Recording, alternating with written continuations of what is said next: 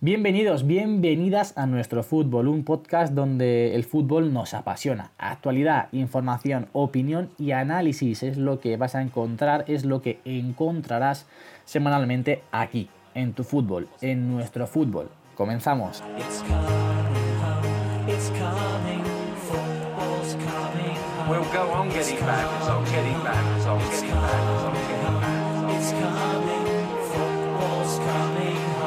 Muy buenas a todos, bienvenidos un día más al podcast de nuestro fútbol. Hoy vamos con muchísima actualidad, muchísimas cosas que comentar, pero como siempre, antes vamos con las presentaciones, pero ojo, que hoy tenemos una pequeña sorpresa.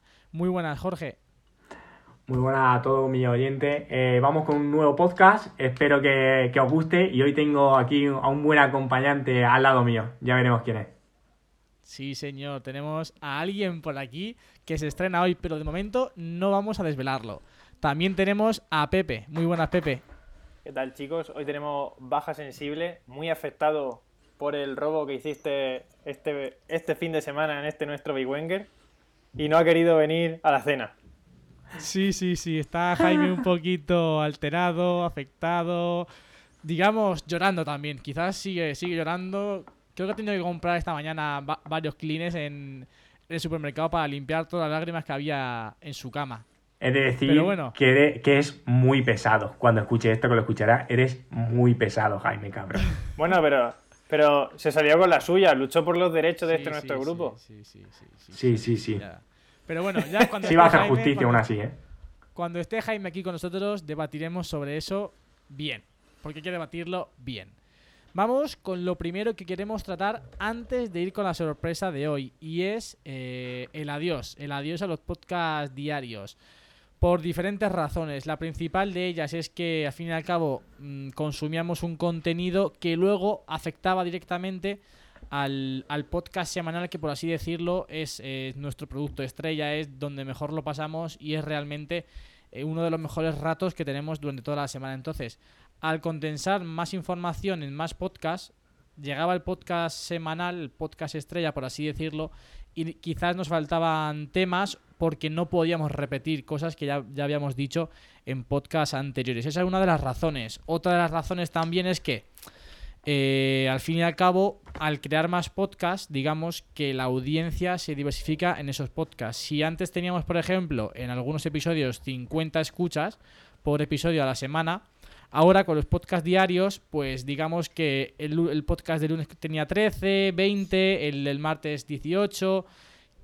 Al fin y al cabo, la gente, o parece ser que nuestros oyentes no podían asumir ese volumen de podcast por lo tanto, entre, entre los cuatro, pues hemos decidido, al menos de momento, eh, centrarnos en estos podcasts semanales o podcasts cada vez que haya jornadas. Me explico, si hay jornada de liga entre semana, pues será un podcast después de esa jornada. Si hay jornada de Champions, lo mismo. Después de cada jornada, ya sea de liga o de Champions, tendréis un podcast aquí en nuestro fútbol. Por lo tanto, a no ser que haya jornada entre semana o Champions será un podcast semanal y las semanas que haya fútbol entre semana también tendréis un podcast después de esas, de esas jornadas. Me parece perfecto. Yo a mí me parece perfecto, sí, y lo juntamos, lo unimos todo en uno o dos podcasts y nos adaptamos a las necesidades de nuestros consumidores, de nuestros oyentes y pues en uno o dos podcasts pues le metemos muchísima, eh, le adentramos muchísima más calidad y, y seguro que será mucho más divertido.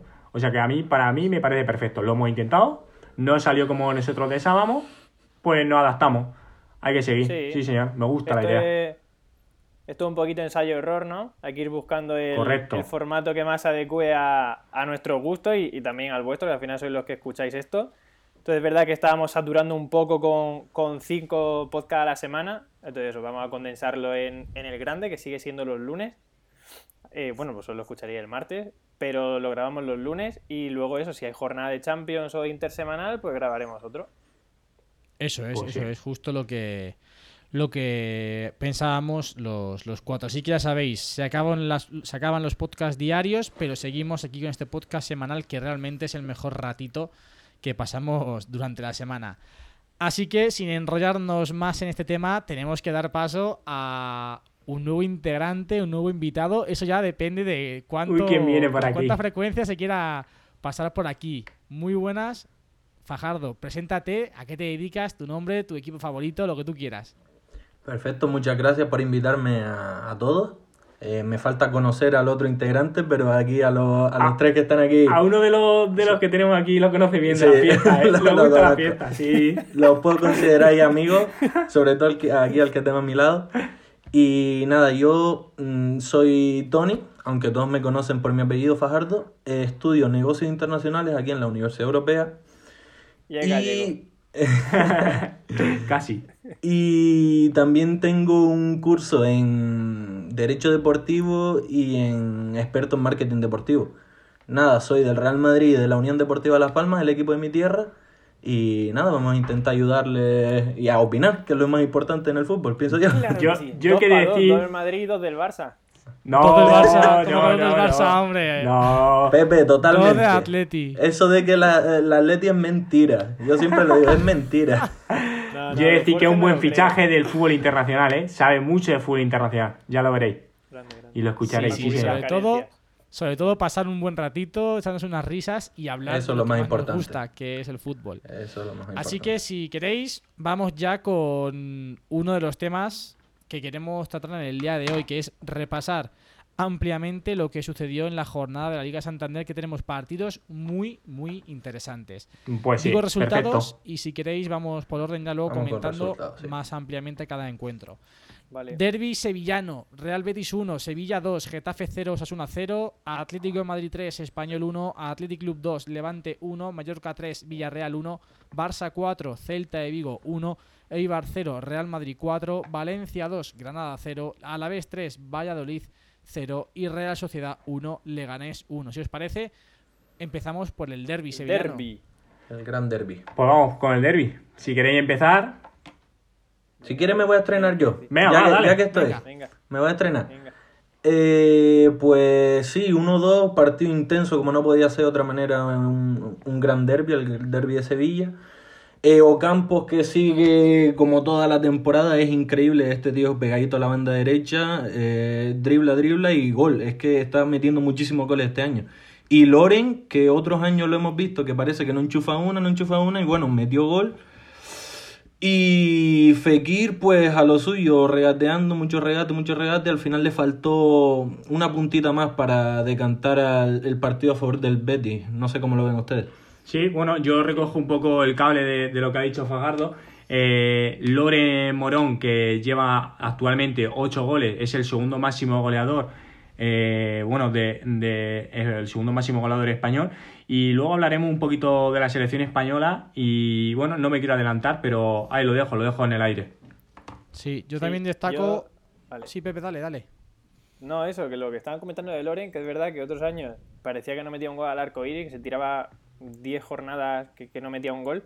Y este año ya no es solo la capacidad voladora, sino el instinto que tiene. O sea, va a todas las bolas, parece que está siempre donde hay que estar para rematarlas.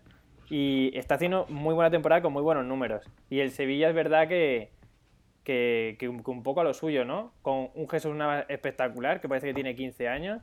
Como siempre. Se ha adaptado a la posición. y con, con Ocampos, que está siendo una revelación. Y luego el delantero con menos gol que he visto en los últimos años, Efectivamente. que decidió con un golazo. O sea, Efectivamente, Luke de Jong.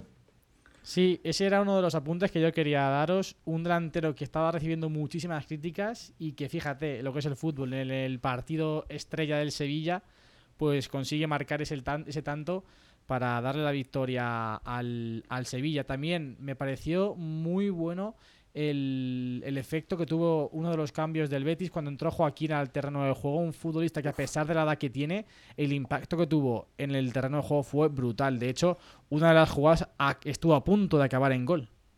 Y también eh, que el Betis volvió a salir con cuatro centrales. Eh, tres centrales en línea y después Bartra de, de pivote. Bartra de pivote. Efectivamente. Sí, sorprendente esa nueva posición de Mar Bartra. lleva dos o tres partidos jugando ahí y la verdad es que no ¿El primero fue el Bernabéu? No, el anterior, el anterior. hace muchas faltas, hace muchas faltas y recibe tarjetas siempre. O sea, a mí no me gusta Bartra ahí, pero nada. Pero también es por las circunstancias. Se lesionaron William Carballo, Javi García y al final el de los que más toques tienen de los de atrás, pues Bartra y los lo tienes que poner ahí, tienes que poner ahí a alguien, vamos. Acaba siendo uno de los cambios fijos del Betis, o tampoco convence. A mí por lo menos no me convence nada, porque hace mucha falta ahí. a mí tampoco, a mí tampoco, la verdad. Pues eso. Bueno, si os parece pasamos ahora a hablar del Atlético de Madrid.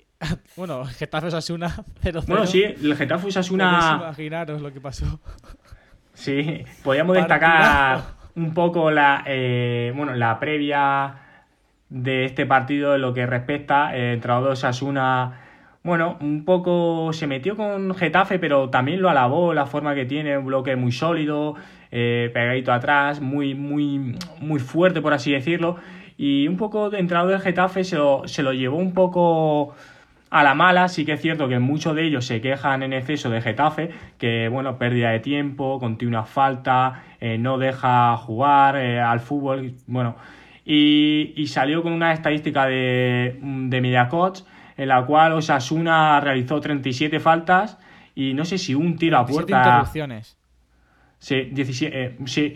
Y bueno, la historia está que yo creo que colmaron el vaso con esas declaraciones previas al partido Osasuna y, y salió por ahí entrado de Getafe y sí es cierto, yo estoy con él en este partido y bueno, no, no me gusta mucho el fútbol que practica Getafe, pero sí que es cierto que está dentro, lo permite el reglamento, por lo tanto eh, es totalmente aceptable. Lícito. Es súper Yo creo que saca mucho partido a esa plantilla, que tampoco es para tanto y que con, con cualquier otro estilo de juego se llevaría cuatro goles por partido. O sea, a mí me parece genial sacarle ese partido a esos jugadores. Escuché a Santi Cañizares decir que el entrenador de Getafe es como la marca blanca del Cholo Simeone. Un poco adapta a todos los jugadores, prepara el formato, el sistema a la perfección, pero que es muchísimo más barato que si tuviese al Cholo Simeone. Y creo que. mérito, Diré que sí. Te puede no gustar, pero. A mí personalmente no me gusta. A ver, me, parece un buen entrenador porque al fin y al cabo los resultados están ahí. Pero su personalidad a mí no. No, no, claro. O sea, a mí el Cholo no me gusta, pero me parece buen entrenador por lo que ha sabido hacer con, esos jugadores, con la plantilla, ¿no? A mí meritorio es cuanto menos lo de los dos entrenadores.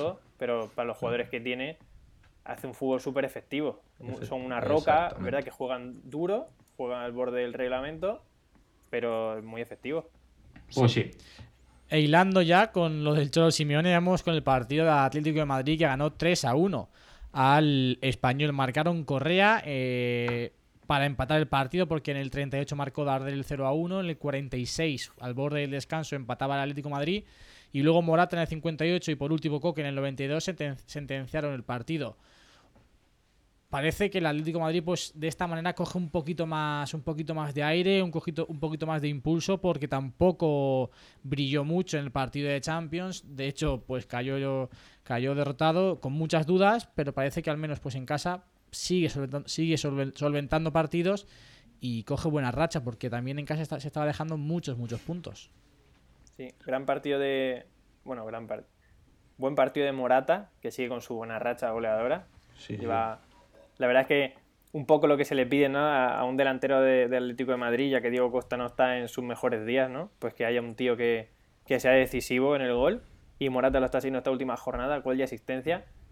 Como curiosidad, otro partido que no juega Marco Llorente, porque es verdad que salió en el 89, pero fue prácticamente testimonial. Sí, le está costando eh, mucho, sí. Le está costando mucho adaptarse al juego del Atleti, que sobre el papel no entiendo el porqué. Y ojo que pagaron 40 millonazos, un jugador que a mí me encantaba como sustituto de Casemiro y que está jugando 0 minutos. No juega Marco Llorente en un partido en el que el Cholo sale con 5 centrocampistas más Saúl de lateral izquierdo. Es significativo, significativo cuanto menos, porque es que, como tú has dicho, Pepe, encima pagan 40 millones por él. No sé, es muy Claro, lo, fichan como proyecto, ¿no? Exactamente. Eh, sobre papeles jugador Atlético de Madrid total, porque pivote es defensivo, no es un jugador con mucha llegada. O sea, sirve bien para enrocar ahí atrás el equipo.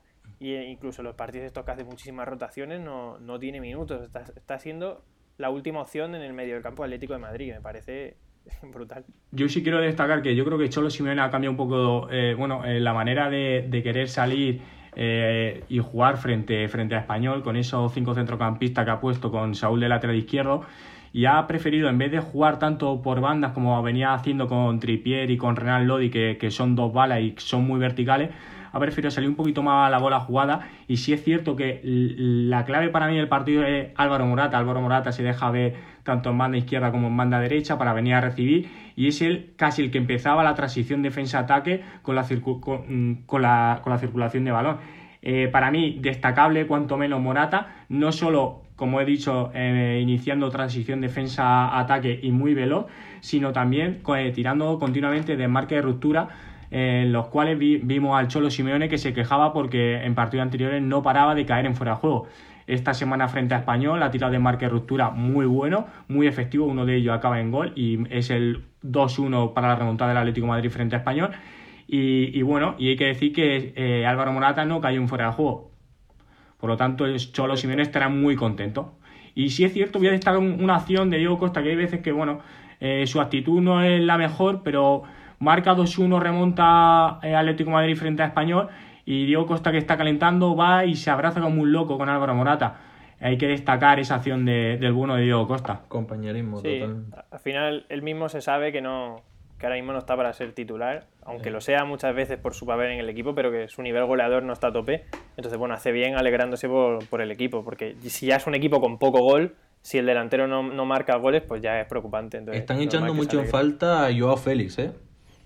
Está echando en falta, lo dijimos el otro día, lo que le falta a la plantilla de Atleti es un jugador determinante. Tiene una plantilla media, pero no tiene un jugador que marque la diferencia totalmente.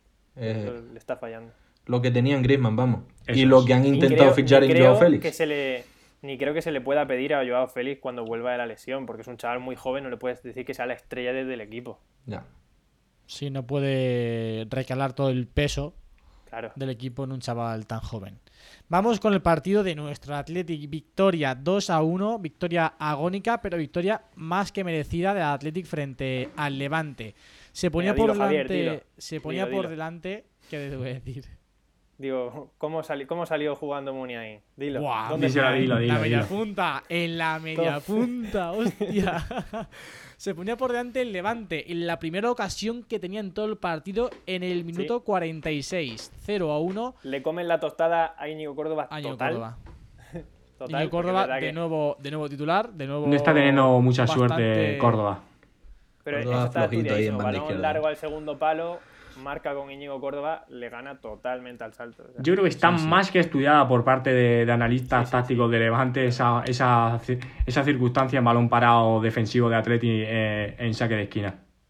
Sí, sí, yo también creo que está muy estudiado. Hmm. Pero bueno, a pesar de ese gol al borde del descanso y que es un gol psicológico, pues en el 57 empataba el 10 el capitán Muniain y en el 88, tras un zapatazo espectacular desde fuera del área, marcaba Capa el que es además su primer gol como, como rojiblanco. Jorge, ¿qué te pareció el partido? Bueno, eh, ya lo hemos comentado un poquito. Muriel media punta yo creo que genera muchísimas cosas. Primera parte de Atleti en la cual llegábamos, llegábamos, llegamos. Mi hermano y yo, Javier y yo, no lo conocemos y teníamos un poquito de miedo. Digo, verá, al final pagamos la tostada. ¡Pum! 46 goles cuando vi el córner el 46, se lo dije a mi papá, digo, papá, nos marcan gol, nos marcan gol, nos marcan gol. Zasca, gol del sí. Quiero destacar otra vez, una vez más, el partido que, realizó Unai López, porque para mí es muy, vamos, eh, de destacar y de alabar el bueno de Unai López, que está viniendo jugando, bueno, muy bien, eh, circula balón. Ha sido sorpresa este año, ¿eh? Sí, sí. Bueno, en Rayo estuvo muy bien, sí que es cierto. Lo que pasa es que Atleti, ser un, un equipo pues muy físico, por así decirlo, el perfil de jugador jugón como es él, teniendo ya a Iker Muniain en tres cuartos de campo, como que no encaja del todo. Pero con Dani García estamos viendo que, hace una dupla en centro del campo perfecta. Y bueno, como, como venimos diciendo en el podcast habitualmente, eh, tener a Muniain en media punta, Raúl García delantero y William en banda derecha te da un plus más. ¿Qué veo al Atleti de carencia? Bueno, destacar el partido de capa sobre todo, ¿vale? Central a lo suyo, Yuri muy bien y me falta alguien en banda izquierda.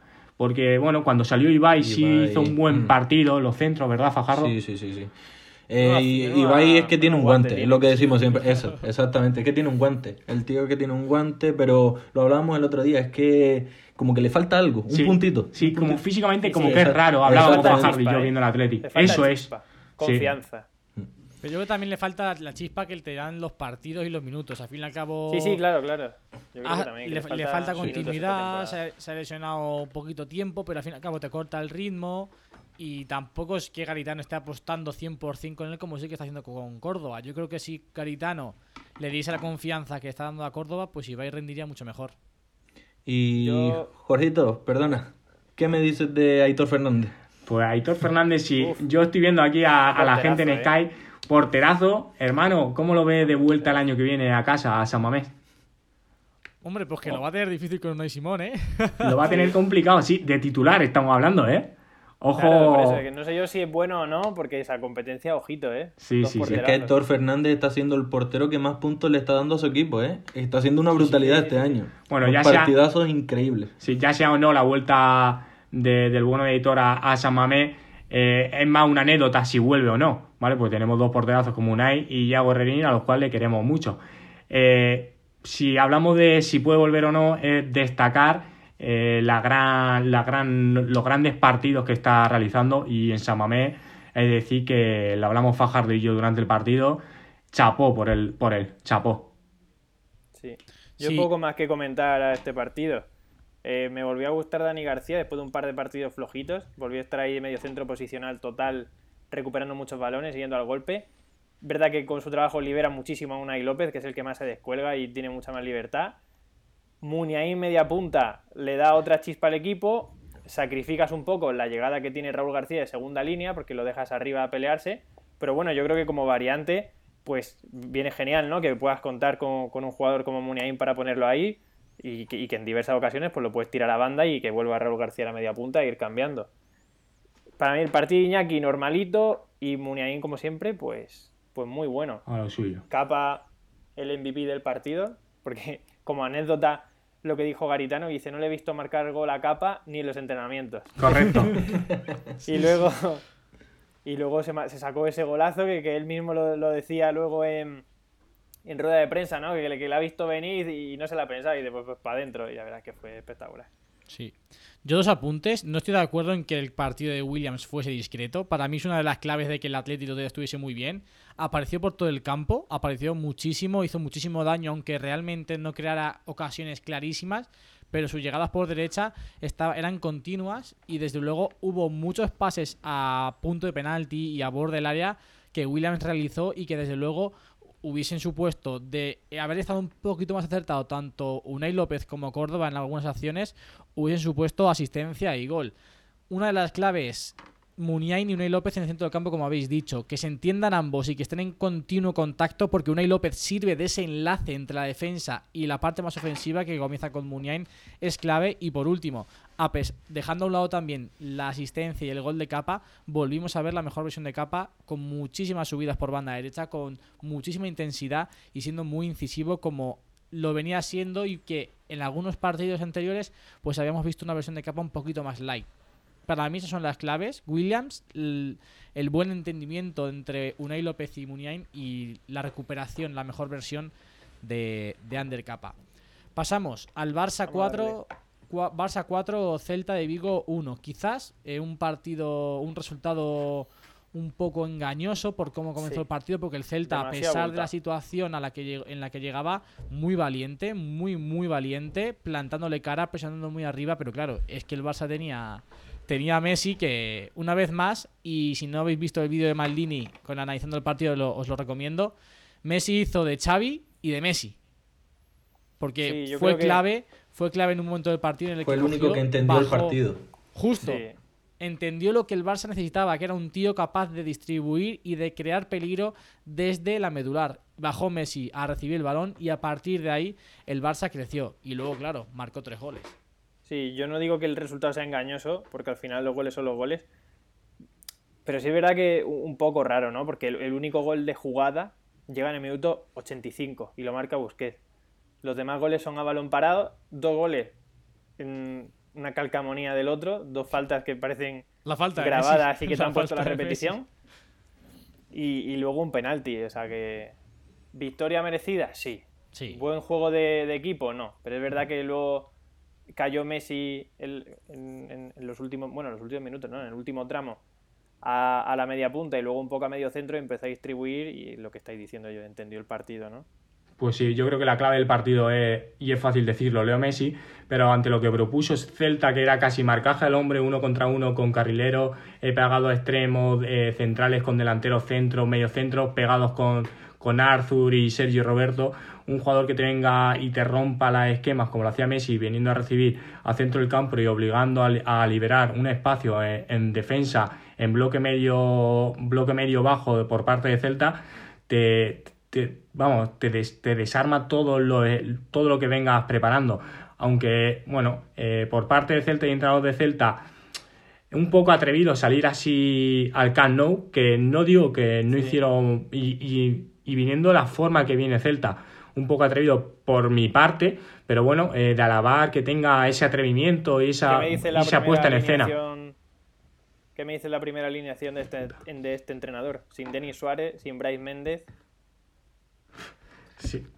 Pues rara, cuanto menos. Sí, muy rara. Eh, evidentemente también. Sí, dale, dale. Sí, perdón. No, dale, Javi, dale, dale, dale tú, dale tú. Nada, yo decía, es un poco, pues, adaptándose a la forma que quería plantear el partido. A ver, al fin y al cabo, Denis Suárez y Bryce Méndez son jugadores muy buenos, muy técnicos, pero que quizás en ese despliegue tan, tan físico del equipo, pues les, les, cuesta un Iban a sufrir en exceso, sí. Quizás su planteamiento ¿Pensáis que, la decisión fue táctica o declaración de intenciones para el resto de... Fue táctica. Para, lo que, para, los, para los siguientes partidos, que no me sale. No, yo creo que simplemente pues adaptarse al, a la forma que quiere jugar, que quería jugar en el Camp Nou. Al fin y al cabo, no es lo mismo salir a presionar al Barça que salir a presionar al Atleti, por ejemplo, por no meterme con otro equipo. Al fin y al cabo el despliegue va a ser mucho mayor hacia el Barça y tienes que, tienes que meter jugadores quizás un poquito más físicos y menos técnicos que si jugaras contra tu equipo, aunque plantees el mismo, el mismo partido.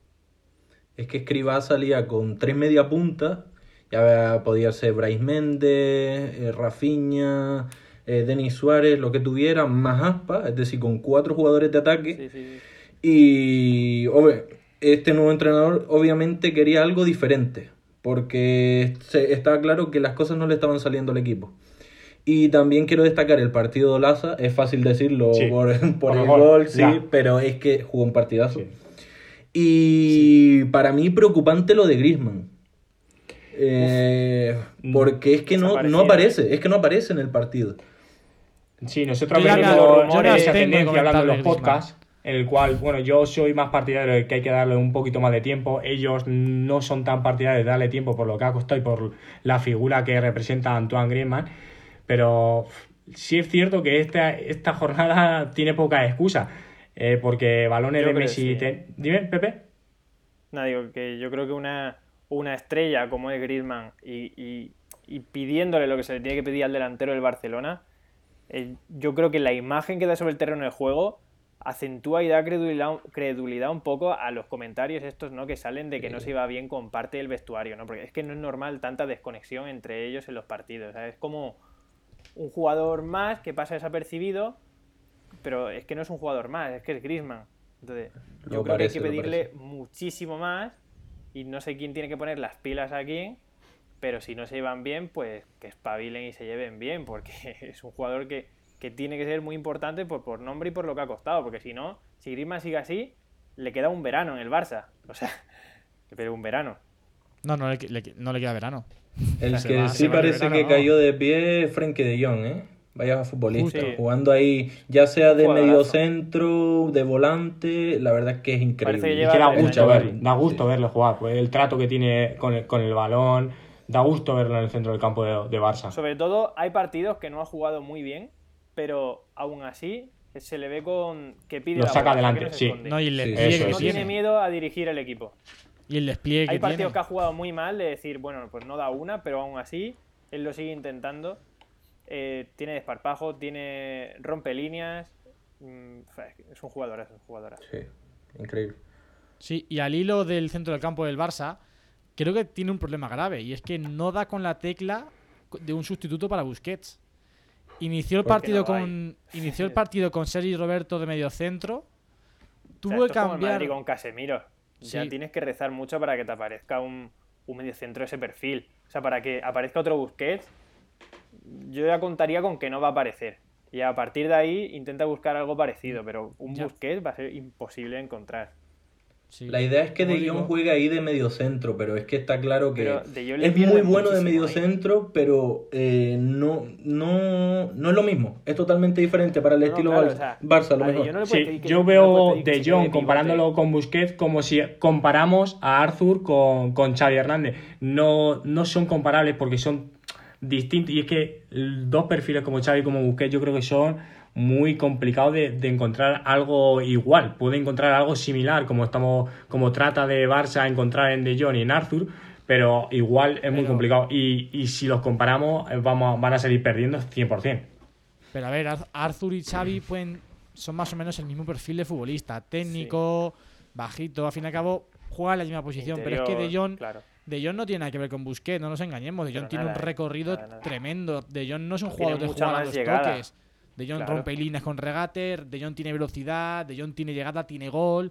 Busquets es mucho más táctico, mucho más posicional. corre menos 5, claro. Pero claro, en, en, Ajax, eh, De Jong al fin y al cabo te juega en un doble pivote eh, muy marcado con Shone. Entonces la idea es esa, que juegue de pivote eh, porque las condiciones la tiene, pero también es desaprovechar un jugador que como ustedes dicen que, que tiene eh, mucho recorrido, mucha calidad para llegar arriba, entonces es pensarlo, encontrar un... No, no, yo creo que como variable puede servir, desde luego, pero no creo que a largo plazo sea la, alternativa que busca el Barça desaprovechar a un jugador como De Jong ahí.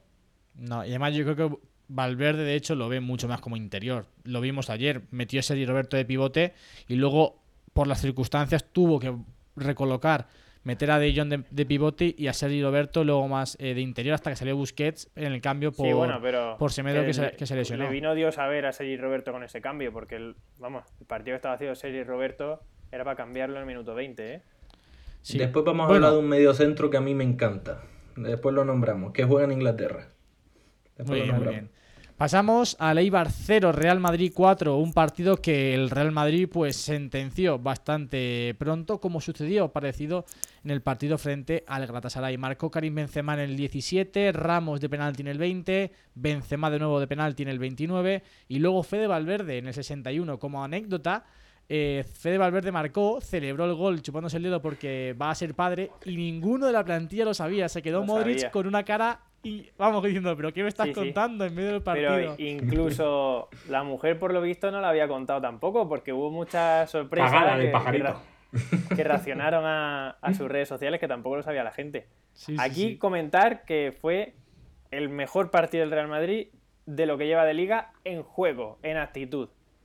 Tenía yo aquí apuntado eh, mejor Real Madrid la temporada. Eh, primera parte, seguro. Seguro. El rival, pues fijaros. es verdad que no era la mejor imagen de Leibar que hemos visto, por eso tampoco me atrevo a decir que es el mejor partido del mundo, porque igual no fue el más exigente. Pero sí es verdad que cuando el Madrid dio la mejor imagen de actitud, de juego, de entrega, me pareció brutal.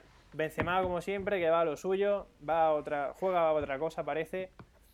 El centro del campo, me parece que Casemiro ha encontrado el socio perfecto en Valverde. Mientras esté en esta forma, eh, hay que darle minutos, hay que siga creciendo si encima ya le añades que, marcó y que empieza a tener llegada, lo convierte en un jugador espectacular. Qué bueno el pajarito. Eh, Qué bueno. es, que, fue un partidazo en toda la línea del Madrid.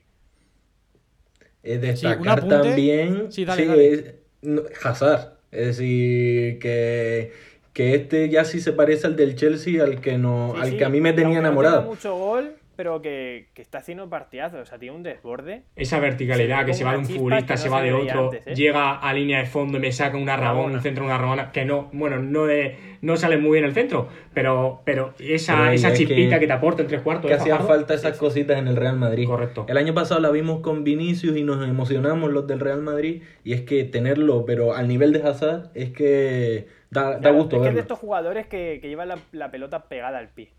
Entonces, cuando tiene esa chispa y lo ves con esa agilidad moviéndose, dice, bueno, esto ya se parece más al jugador por el que pagamos, ¿no? si empieza a mostrar un nivel constante como está mostrando ahora y mejora su faceta goleadora, se va a convertir en lo que todos esperamos que se convirtiera. O sea, ya, ya está empezando a ser otro jugador, ya tiene mejor pinta. Eso es. A ver, pero tampoco esperemos que Hazard meta ahora los goles que marcaba Cristiano. Hazard nunca es imposible. Eso es imposible y, yo nunca lo esperaba, vamos, yo nunca lo esperaba. se le pide. Y otro apunte, sí que, sea como en el Chelsea que igual 10-15 por año te enchufa tranquilamente. 10-15 goles, 10-15 asistencias, eso sí espero yo de, de Hazard. Un jugador de un buen Hazard. que ahora mismo no lo está haciendo en las primeras jornadas, entonces bueno. Y un apunte, fijaros, el mejor partido del Real Madrid fuera de casa frente al Eibar y el mejor partido del Barça fuera de casa frente al Eibar. Los dos, tanto Madrid como Barça, han dado su mejor versión fuera de casa contra el Eibar. Porque el Eibar es un equipo muy atrevido, que lanza muy arriba la presión, intenta proponer muchas cosas y Mendilíbar en casa es siempre lo que busca. Y si le sale bien al Real Madrid, si están entonados los buenos, eh, el Eibar pues va a sufrir. Si le pilla como el año pasado, pues el que sufre es el equipo, eh, el grande, el Real Madrid, eh, que el año pasado se llevó 3. Eso 3-0. Yo es que creo además que tiene un, un, meritazo, ¿no? Tanto para Madrid como para Barça, jugar en el campo de Eibar, porque es un campo súper pequeño que te obliga a estar muy Ahí rápido en las decisiones. Te obliga a estar rapidísimo en, la, en las, en las jugadas, ¿no? Entonces, que, dos equipos que no estaban dando muy buena imagen den una imagen en espacios tan cerrados, demuestra que, tienen muchísimo recorrido todavía estas plantillas, ¿no? Y, sirve como, como un gran ejemplo de lo que pueden ser otros partidos. Pues sí, yo creo que la noche de, del Real Madrid en Eibar fue, fue perfecta y yo creo que el entorno eh, le fue era complicado, pero fue favorable. Esa, esa lluvia, ese frío que hacía en Eibar, yo creo que el Real Madrid salió con muchas ganas, con mucha intensidad del minuto uno gracias pues, a ese entorno desfavorable que tenía y hacía que a todos sus jugadores tuviesen que dar el 100% de sí. Y al ver ese cómo jugaban el Real Madrid, cómo se asociaba en centro del campo, ante pérdida presión alta de Eibar, cómo estaba la línea de defensa de Real Madrid sacando y recuperando rapidísimamente bola y teniendo otra vez jugar y jugar y verticales por banda, yo creo que que de alabar de Real Madrid. Y voy a alabar a Zidane porque el otro día en podcast lo... Bueno, dijimos un, par de cosillas suyas que, bueno, pero hoy sí quiero alabarla porque yo creo que la gestión de grupo sacando eh, a Lucas Vázquez eh, en Eibar, pues tiene, bueno, eh, y provoca penalti y hizo un buen partido. No, no, lo entendí, yo creo que sí. ¿Hubiese sacado a Rodrigo? Totalmente. Sí, yo, yo, yo creo que no, ¿eh? A mí me pareció bien lo de... Lo de Lucas. Sí.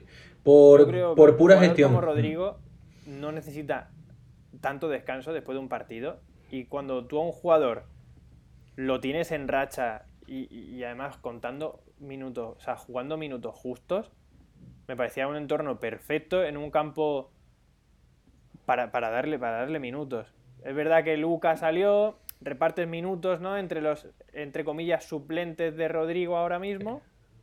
Pero es que Lucas siguió sin gustarme nada. O sea, es verdad que creó un penalti, pero no me gustó absolutamente nada el partido que hizo. Yo sinceramente no estoy de acuerdo. Yo creo que el, partido de, del Madrid en Ipurúa no era las condiciones no eran favorables para ver a Rodrigo ese día. Viene a hacer un, gran partido, se le da descanso, eh, se va jugando con el timing del jugador que es muy joven eh, ya aparecerá, no aparecerás cuando no debe, fuera de casa, un partido muy duro, brusco, con lluvia. Yo creo que las condiciones no eran ideales. Y Lucas Vázquez, que venía jugando poco tiempo, le da la oportunidad y bueno, yo creo que estuvo notable. Eh, provocó penaltis, ¿no, Fajardo? Hombre, para estar después de un mes sin un solo minuto, para mí estuvo bastante bien. Y mira que yo también soy como Pepe, que es que Lucas Vázquez me genera muchas dudas para el Real Madrid, pero, pero estuvo bien, estuvo bien. El nivel de este año de Lucas Vázquez, de verdad. Ya, ya, a mí también. A mí que lo veo un jugador para un equipo de media tabla. Te digo en serio. No lo veo un jugador para ser titular con el Real Madrid. Entonces, cada vez que, lo veo jugar, que me desentona tanto con el nivel de la plantilla. Que es verdad que no hizo mal partido, pero ves detalles técnicos que tiene, eh, la velocidad con la que juega y, lo veo en, otro, en otra liga, la verdad. Pero mientras esté hay que intentar mantenerlo enchufado y eso yo es lo que yo creo que intenta. dinero en verano, sí, hay que subirle el nivel. bueno, vamos a verlo así entonces. Sí, está, bien. No lo queríamos, pero bueno, bien, bien, Pepe, buena punta. Efectivamente, Pepe. Sí, sí, sí. Bueno, pasamos a la Premier y a hablar de, del partido, yo creo que de este fin de semana. Repasamos rápidamente los resultados, contextualizamos con la tabla clasificatoria y pasamos a hablar de ese Liverpool 3, Manchester City 1. También Manchester United 3, Brighton 1, Wolves 2, Aston Villa 1, Leicester 2, Arsenal 0, Barney 3, West Ham 0, Newcastle 2, Bournemouth 1, eh, Southampton 1, Everton 2, Tottenham Hotspur 1, Sheffield United 1, Chelsea 2, Crystal Palace 0 y Norwich 0, Watford 2. En cuanto a la tabla clasificatoria, eh, la idea la sigue liderando y con más puntos de ventaja el Liverpool, que tiene 34. Ojo, quien es segundo y tercero, porque segundo está el Leicester con 26, igual que el Chelsea, que es tercero con 26. Uno por debajo de estos está el Manchester City, que es cuarto con 25. Y Sheffield United quinto con 17, lo mismo que el Arsenal, que es sexto. United 16, Wolves 16, Bournemouth 16, Barley 15, Brighton 15, Crystal Palace 15, Newcastle 15, Tottenham en el puesto número 14 con 14 puntos, igual que el Everton. West Ham United 13, Aston Villa 10, que es el último que se salva de la zona de, descenso, que están el Watford con 8, el Southampton con 8 y el Norwich con 7 puntos. Partidazo, partidazo el que vimos entre Liverpool y City con polémica, con mucha polémica. Venga, darle vosotros. Mm, vamos allá. Pues vamos a ver. Primero, empezamos con la polémica si quieren. Para mí las dos manos, las dos manos, la primera es verdad que está muy cerca, puedes pensar que no, no le da tiempo de quitarla, pero es que la segunda me parece clarísima. Sí, y la primera sí que yo creo que viene precedida de una mano de, jugador de, Man City. y por lo tanto pues yo creo que sí, por eso yo puede ser que Bar no, no entró. Y la segunda, la segunda yo la vi mano, claro, penalti. ¿Eh? Yo lo vi, claro, yo creo, para mí. Y era clave, minuto 81, un penalti que puede meter al... Exactamente, pone un 3-2 en, el en el marcador que mete al en el partido del City, vamos. Y vamos, el City, eh, perdón, el Liverpool con la alineación básica de ellos, eh, puede variar Beinaldum con Milner, poquitas cosas, pero vamos, que es la, la clásica. Y es que son balas a la contra. Son balas. Es que es increíble como. Es increíble. Es, increíble cómo sale a la contra este equipo. Sí, yo creo que el mejor partido, o sea, el mejor, los dos mejores equipos de fútbol europeo ahora mismo se juntaron este fin de semana. Los dos mejores entrenadores también. Me parece que, juegan a, a, otro ritmo, la verdad. O sea, me parece que solo Madrid y Barça, si mejoran el nivel, pueden plantarle cara a, a estos dos ahora mismo. Y ojo, cuidado que polémica aparte, el Liverpool se le pone muy favorable. O sea, una de las balas para el City este año eran los enfrentamientos directos. Mientras estuviera a 6 puntos, ganaba enfrentamientos directos y todavía dependía de él. Ahora está a 9 y ha perdido ya una de las balas que tiene. O sea que después del mes de diciembre y, enero, que lo hemos comentado esta, esta mañana, que hay muchos partidos, como el Liverpool salga vivo con, con 8 o 9 puntos de Navidad, yo creo que, lo, vamos... No se le escapa. Si es así, no se le escapa. Para que no se, le escape, esta Premier. Y el City que salió con un doble pivote ahí formado por Gundogan y Rodri y que por las circunstancias tuvo que poner, que ya viene sucediendo esta temporada, Fernandinho en, eh, de central. De central. Sí, y no salió mal. Es decir, a mí me pareció que el City eh, estaba pues plantando cara al Liverpool. Pero lo que decía es que los otros llegaban, el Liverpool salía a la contra y la primera, un, un zurriagazo de Fabiño de, su casa que no sé si podría ser algo más bravo. Eh, ahí pudo haber, no sé si la baja de Ederson pudo ser importante en ese punto, pero que vamos, que lo que decíamos, que el City estaba intentando proponer cosas, pero que cuando tiene a esos tres arriba el contrario, que vienen siendo estos últimos dos, tres años de los probablemente la mejor, el mejor tridente del mundo, pues es muy difícil contra, contra ellos. Vamos. Bravo, yo no sé si pudo hacer algo más, pero eh, sí que es cierto que en partidos tan igualados contra equipos que están a tan alto nivel, situaciones micro eh, marcan diferencia. Y el despeje de Gundogan al centro para que, bueno, para que Liverpool produjese ese 1-0 con ese zurriagazo casi imparable, eh, dice mucho que decide Gundogan y seguro que el bueno de Pep eh, se lo remarcó en, descanso. Y quizá ese, ese mal despeje de Gundogan al centro del campo para, para un posterior disparo de, Liverpool viene dado por la presión tan intensa eh, que realiza Liverpool frente, frente a contrario, porque como hemos recalcado son apisonadoras, eh, da gusto ver el, el fútbol de Jürgen Klopp porque es fútbol directo, van a por gol y bueno, eh, para mí destacar dos jugadores, el partido de, de Salah, bueno, el partido entero del Liverpool, de Salah y Henderson cómo está en banda derecha, llegando a línea de fondo, cómo se está adaptando a esa posición.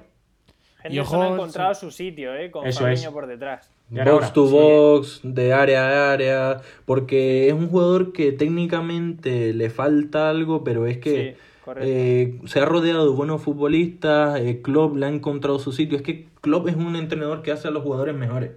Eh, Robertson era un jugador que le faltaba algo y míralo ahora, eh, uno de los mejores laterales izquierdos del mundo. La mejor pareja de laterales de la Premier. Efectivamente, sí, sí, sí, sin ningún tipo de duda. y Angeliño o Angeliño, no sé cómo pronunciarlo, el lateral izquierdo español de ex del PSV del City, pues estuvo bien, eh, tiró un tiro al palo, empezó la temporada con pocos minutos, siempre tuvo delante a Sinchenko, Mendy cuando estaba pero la verdad es que no estuvo mal, no, me desagradó el, lateral izquierdo del City. No, estuvo bien sobre todo en ataque, sobre todo en ataque. Luego defensivamente Llegaba mucho a tres cuartos. El, sí. el City en centro lateral sufrió, sufrió muchísimo. También yo creo que propiciado por la cantidad de, claro, por el tridente del, del Liverpool ¿no? y por, el, por ese tridente. O sea, y por el tridente, lo que comentábamos, es que. Sí, pero al fin y al cabo las bajas del City eran muy sensibles, porque mira, tienes Ederson, que es tu portero titular, no está.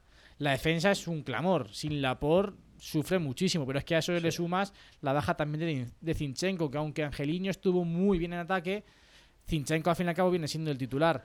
También en el centro del campo te falta David Silva, que aunque estaba en el partido estaba tocado y, y no jugó ni un solo minuto. Más bajas, Sané, que es un futbolista muy importante y que lamentablemente no lo vamos a poder ver en casi toda la temporada por esa lesión de rodilla. Al final son muchísimos jugadores, muchísimas bajas y a mí lo que me impresiona, y yo creo que esto es, que es clave, a pesar de 3-0 en el marcador, el City seguía jugando a lo que era el City. Era el minuto sí, lo intentaba, lo intentaba. Seguía intentándolo, llegaba, llegaba a tres cuartos e intentaba mover, intentaba romper se ve, se ve el trabajo de ambos entrenadores, la sella de identidad de cada uno de los equipos, algo que ahora mismo pues carecen muchos equipos top, sin ir más lejos, Barça y Real Madrid. Tú al Real Madrid y al Barça van por debajo del marcador en un partido como el que se le plantó al City con 3-0 y no ves nada, no ves esa señal de identidad, no ves ese, ese carácter de entrenador, cosa que sí que tienen tanto Liverpool como City tanto Klopp como Guardiola. Dos estilos muy diferentes, pero dos estilos que están muy bien marcados, muy, bien trabajados y que sin duda para mí son los dos mejores equipos de Europa ahora mismo con mucha diferencia. Hay que decir nuestro oyente que con 3-1 en marcador en Anfield, eh, eh, Man, City pudo eh, marcar el 3-2 minuto 84 en una jugada con, con dos espuelas. Y para finalizar y, acabar un poquito con tema Liverpool, bueno, más tema City que Liverpool, sí que es cierto que la planificación del City Eh, cuando se le fue Company, yo creo que tuvieron que haber firmado algún central más, eh, porque y, teniendo en cuenta que Lapor, por, dicho por Pep Guardiola, para él es uno de los mejores centrales del mundo, dicho por él en más de una ocasión. Y dicho por mí también. ¿eh? sí, se te lesiona uno de los dos centrales y ¿qué haces? ¿Qué recambio tienes? Porque a Eric no lo saca. Entonces yo creo que un poquito mal, mala planificación por parte de Pep Guardiola al no, al no firmar a un central, claro, se, ha lesionado, sí, pero es fácil decirlo ahora, pero esa planificación eh, yo creo que la, tuvo que llevar a cabo. A mí me encanta el papel el papel que, que tiene Fabiño o jugadores como, como Fabiño en sus respectivos equipos. Parece que le da otra imagen totalmente a Henderson, parece otro jugador. Porque lo, saca del pivote y lo mete de interior y, y, le da más llegada y parece otro jugador totalmente distinto. O sea, me parece brutal. ¿por cuánto soltaría el Madrid a Fabiño al Mónaco y cuánto le pedirían al Madrid ahora mismo por recuperarlo? Eh? O sea, escandaloso. Sí, sí, sí. Bueno, pasamos al último tema del podcast, del podcast de hoy, que es la convocatoria de la selección española para los próximos partidos de, pues, de España. Os leo y si queréis comentar algo lo comentamos y si no pues pasamos rápido a las recomendaciones.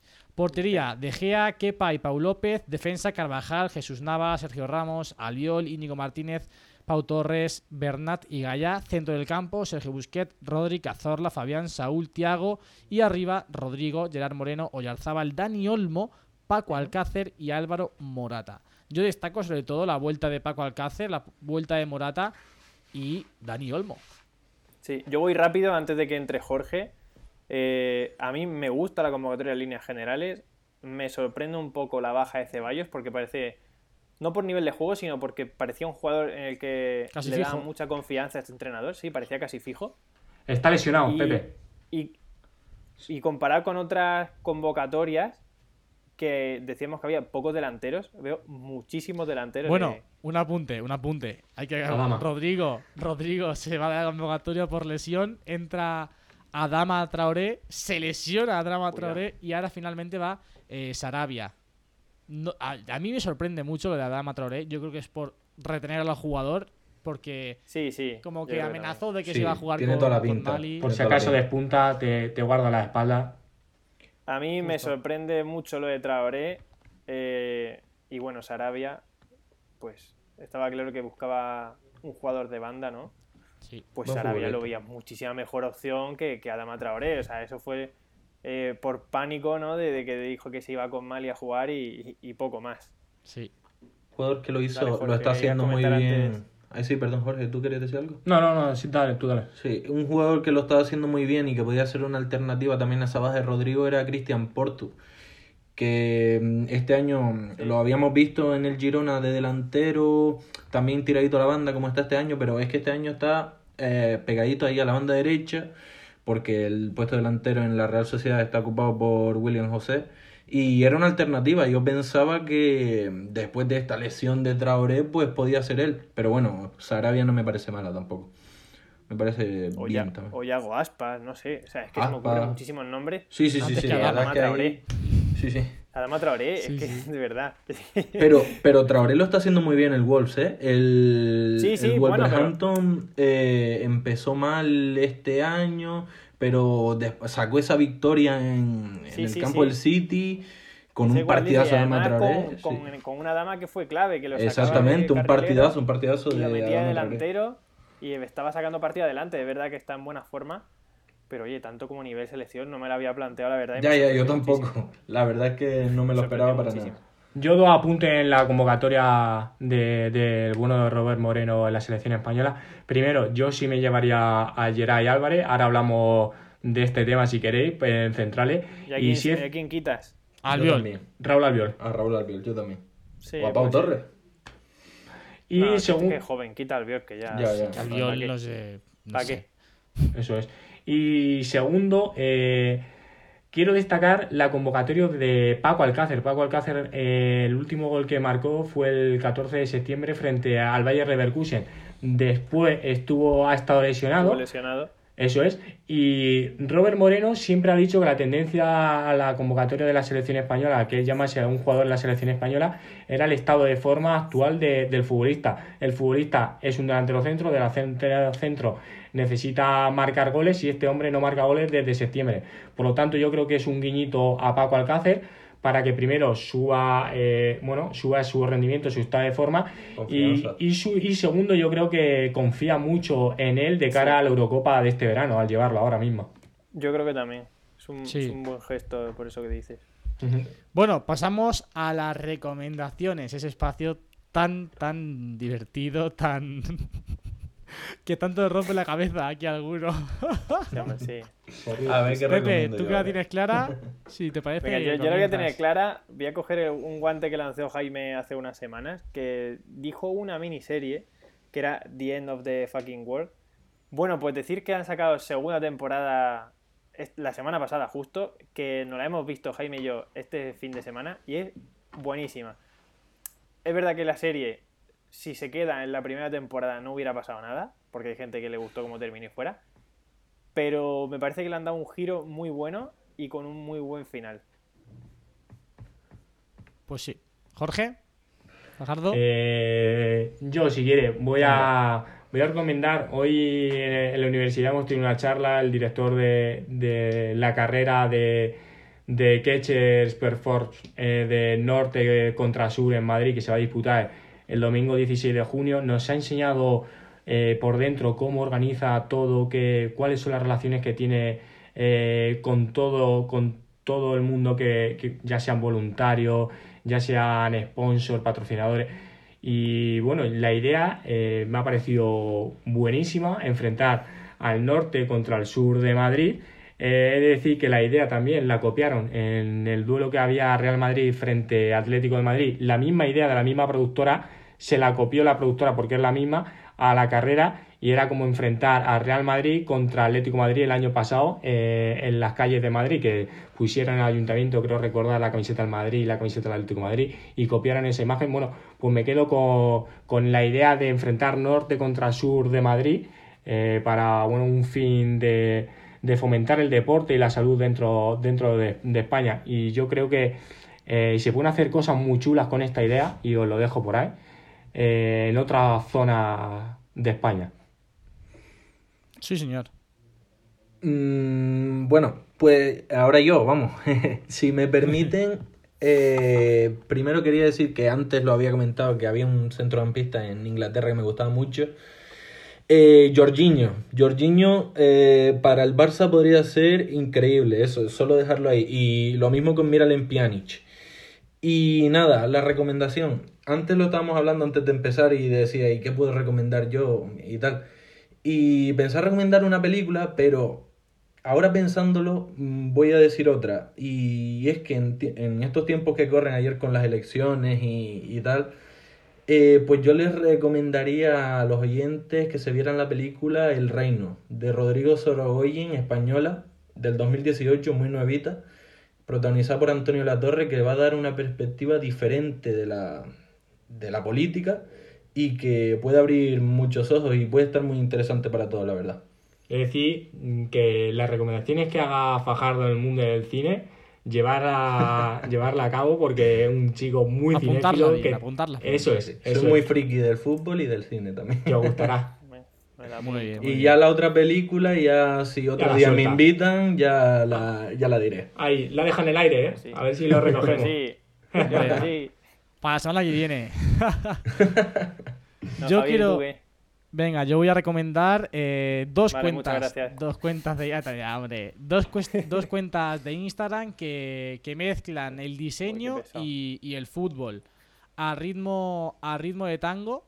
Meteros en Instagram, vais a ver diseños muy, muy chulos. A mí me gusta mucho. Y también 116 minutos dos cuentas de diseño que hacen eh, imágenes, hacen pues eh, diseños muy, muy, muy bonitos, muy atrevidos, sobre todo muy originales. Así que esas dos cuentas, a ritmo de tango, arroba a ritmo de tango y arroba 116 minutos. Así que ahí las tenéis. Dos cuentas muy, muy chulas para seguir el mundo del fútbol desde una perspectiva un poquito diferente. Eres un mastodonte, Javier. Mm, un diplodocus. Eres un diplodocus. El Diplodocus hoy nos ha faltado, el Diplodocus nos ha faltado hoy. Bueno, yo, antes de la despedida quiero decir que ha sido un placer tener a Fajardo aquí, que no hemos echado para nada de menos a Jaime, lo siento mucho. Ay, que sea muchas gracias. Bien dicho las cosas, sí señor. Que Jaime te va a tener que cuidar mucho tu siguiente entrada para que no te echemos del grupo, ¿eh? Jaime, Espabila, Jaime. Con que, con que... Ponte las pilas. Jaime, ¿puedes, ¿puedes rectificar? puedes volver a nuestro grupo de Big Wenger y decir, creo que Javi lo hizo muy bien, fue listo, el fútbol de papillo. No, no, no, no, Mantener los puntitos. estás solo en esto, Javier, estás solísimo. Sois unos sinvergüenzas. Pero bueno, una semana más que hemos pasado un rato súper, súper agradable. Además, con, una nueva cara, con una nueva voz. Hoy en el podcast con, con Fajardo, que como ya dije al principio, está invitado a todos los que quiera, como si quiere formar parte de todos los podcasts semanales, porque, oye, aporta algo diferente. Sí, a mí lo que más me gusta es hablar de fútbol, Jorge lo sabe. Jorge lo sabe. Nos echamos buenas horas sentados los dos. Poco, ¿eh? bueno, chicos, un placer como siempre. Pasamos a las, a las despedidas. Pepe. Pues nada, chicos, que ha sido un auténtico placer. Que seguiremos dando estos ajustes al podcast hasta que encontremos el formato exacto que, que nos complace a nosotros y que vemos que encaja con, la audiencia. Así que nada, esperemos que os guste. Encantado de la visita de hoy y hasta el próximo. Muy bien. Jorge. Pues yo hoy encantado como todos los días anteriores, pero hoy más y presto especial atención a que tengo a mi amigo y compañero Fajardo conmigo aquí, que nos vemos muchísimas muchísimas horas de fútbol los dos juntos prácticamente, debatimos mucho, eh, siempre bueno, desde el respeto y la humildad que tenemos cada uno, vemos el fútbol a veces igual y otra forma de diferente, de, diferente forma.